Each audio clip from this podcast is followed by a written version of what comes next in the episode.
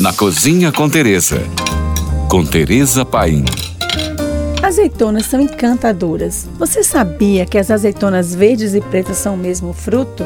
O que varia é apenas a época que são colhidas das oliveiras. As verdes são colhidas ainda imaturas, mas quando deixadas nos galhos, se tornam amarelas e, por fim, pretas. Vale destacar que a azeitona preta tem um teor de óleo 10 a 30% maior que a verde.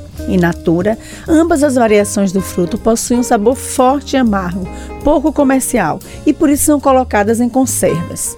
Isso aumenta muito o teor de sódio presente nas azeitonas e faz com que pessoas com pressão alta ou doenças renais precisem consumi-las com moderação. Amiga inseparável do bacalhau, que chegou até nós pelos portugueses, ela pode ser usada em saladas, carpaccio, recheios variados e por aqui tem fama de ser a vilã das bebedeiras nas festas. Até uma brincadeira que diz: você bebeu pouco, o que te fez mal foi a azeitona da empadinha. A dica top de hoje é a receita de tapenade. A tapenade é uma pastinha rústica feita de azeitonas. É difícil decidir qual a melhor combinação para essa pasta perfumada de azeitonas pretas. Ela fica ótima com mussarela de búfala, sobre uma fatia de pão torrado, com tomates bem maduros ou com todos eles juntos, na pizza, na focaccia, no sanduíche.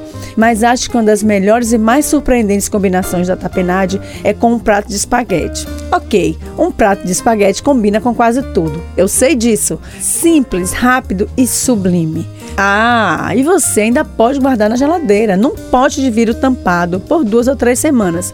Basta cobrir a pastinha com a camada de azeite. Vamos à receita. Tire os caroços das azeitonas pretas e leve ao forno super baixo até que estejam bem sequinhas. Junte no processador as azeitonas, alho, azeite, tomilho, alcaparras, lavadas e escorridas e um pouco de rum.